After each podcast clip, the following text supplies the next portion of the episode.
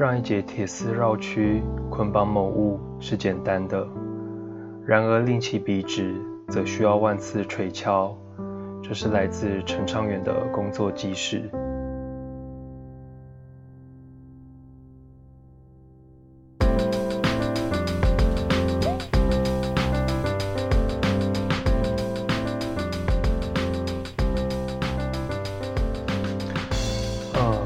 明明就说不谈文学，结果到处都是文学！相对于现在很多作品，大半都只是写出了一两个漂亮的句子，结果整首诗都为了支撑这个漂亮的小单位而存在。但是《工作记事》这一本诗集呢，我觉得它整它是一本整体的诗集，它调度了。呃，机械调度了劳动，调度了身体，然后描述在呃劳动的环境底下，机械与反复的呃行为，还有噪音，反而使人安静。在这样的环境底下，心里你所有的词汇都会重新安排，成为独特的声音。但是这一本诗集另一方面却又诉说了。工作的本质，它就是一种机械式的劳动，它有目的性，它专为了某一件事情而存在。人在工作的时候，其实就是这样子机械的一个性质吧。其实我觉得最近的呃作品好了，通常都是呃可能。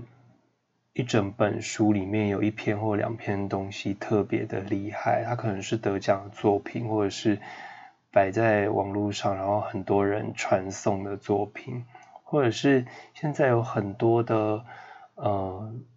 创作，你很容易从里面找得到类似名言佳句或金句的部分，然后可以传抄到呃网络上，然后可以很快速的分享。但是我觉得《工作记事》这一本诗集比较特别，是我很难从中找出一小段很漂亮的东西，然后呃就可以念出来，然后分享给各位。因为我觉得它其实是你必须要一整本一起读完的，几乎是可以把它看作是一个一整整体的诗组来读这样子。其中有一首长诗，仿佛就在说：“呃，我们习惯短小而且能笼统概括的说明，我们习惯选项，习惯分类，却对真实而复杂的人不太感兴趣。”作品是这样说的：“许多人的眼里没有人，只有格子，每一个格子都紧逼着另一个格子，数字的增长。”让我们感到爽。每一个人都是制造者。这边的格子里有名言，那边的格子里有家具。就算是爱，也有操作手册；就连恨，也有使用说明书。这世界如此美好，我们已详读且同意。你如果有安装过什么呃城市，或者是？就是网络让你注册什么资料，然后又会让你详读呃规范，然后要你同意。其实我想应该是没有人详读，但是大半时候都不知道自己为什么按下同意。其实我觉得有另外一个词说的也蛮精准，它叫做默认值。就是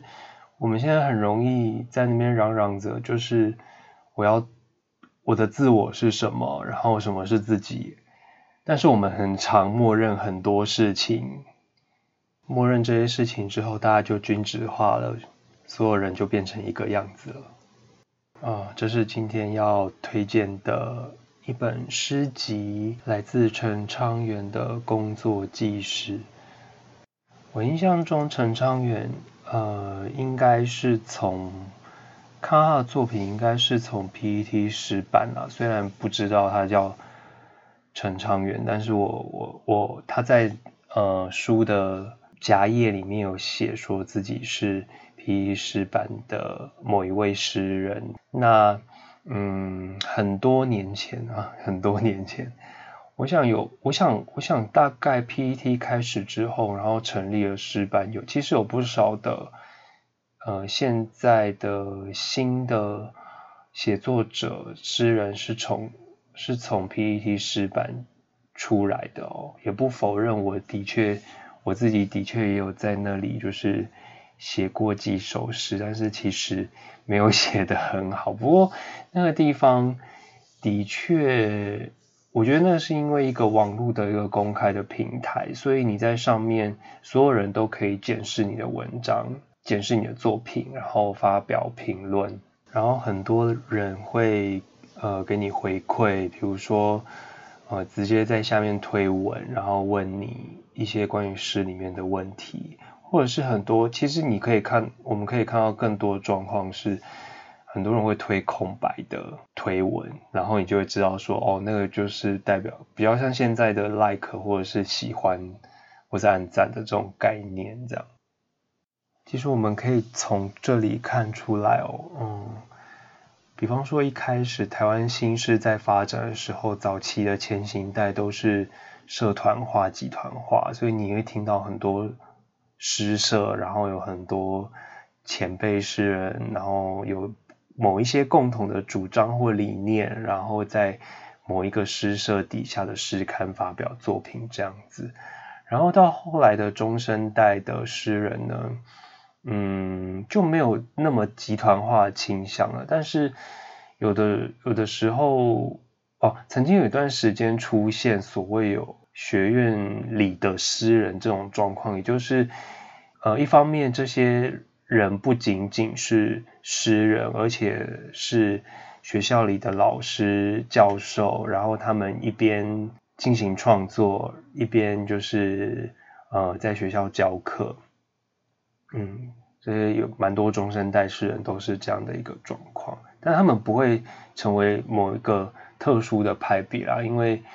嗯，因为他们不是有共同，不每一个人的创作都各有特色，这样他不是为了某一个共同的理念而成为这样的一个派别。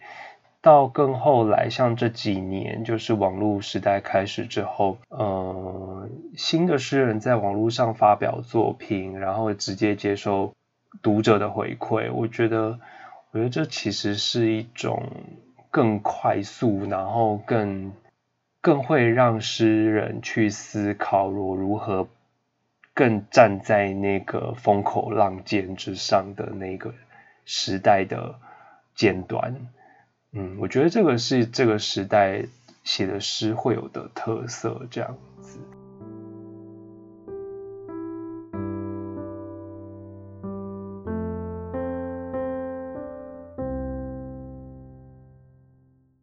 总统李登辉在七月三十日晚间七点二十四分过世，享其寿九十八岁。县市首长纷纷表达哀悼之意，感念李登辉启动台湾民主化的巨轮。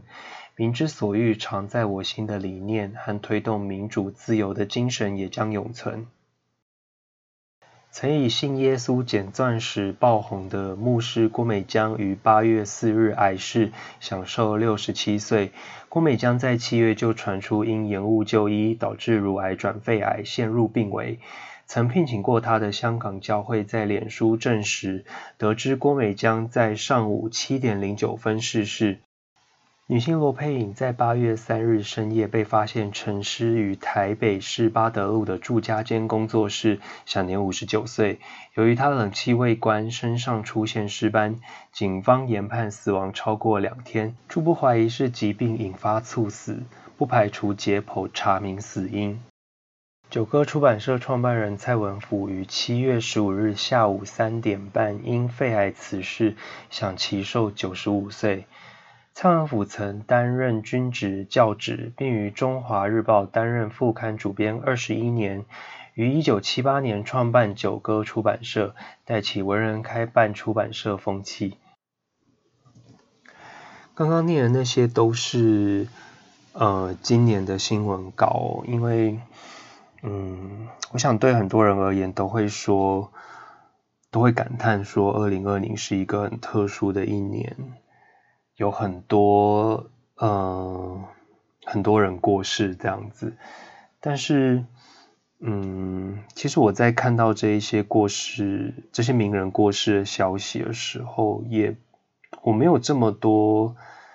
感叹说二零二零是一个非常特殊的一年，只是因为你看，像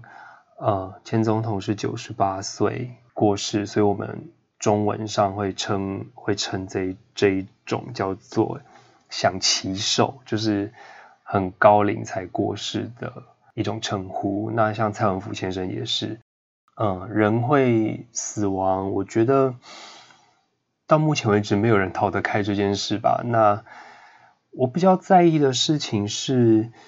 人们在面对名人的过世的时候，其实是在面对什么？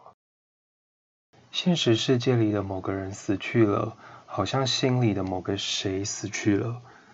不继续在那个位置扮演着那个角色。比方说，一个出版社创办人的离世，好像是在说心里那个替文学创作、出版事业尽心力的人离开了，然后是不是这个文学创创作的领地会呃会崩坏一点呢？大家有这种感觉？或者是一个推动民主的政治人物离世，呃，人们心里那个守护民主自由边界的人物过世了，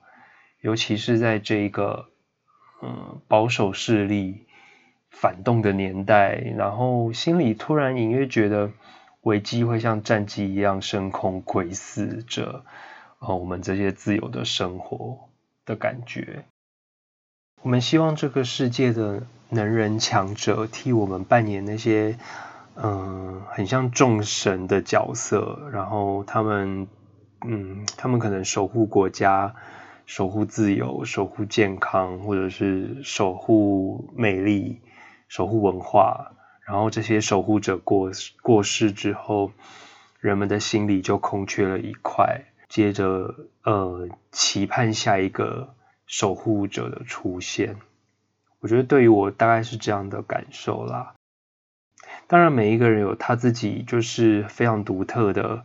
开疆辟地的领域，那个是不可以被他人取代的事实啦。不过，他们自己成就自己什么，那个是什么样的感觉，那个可能只有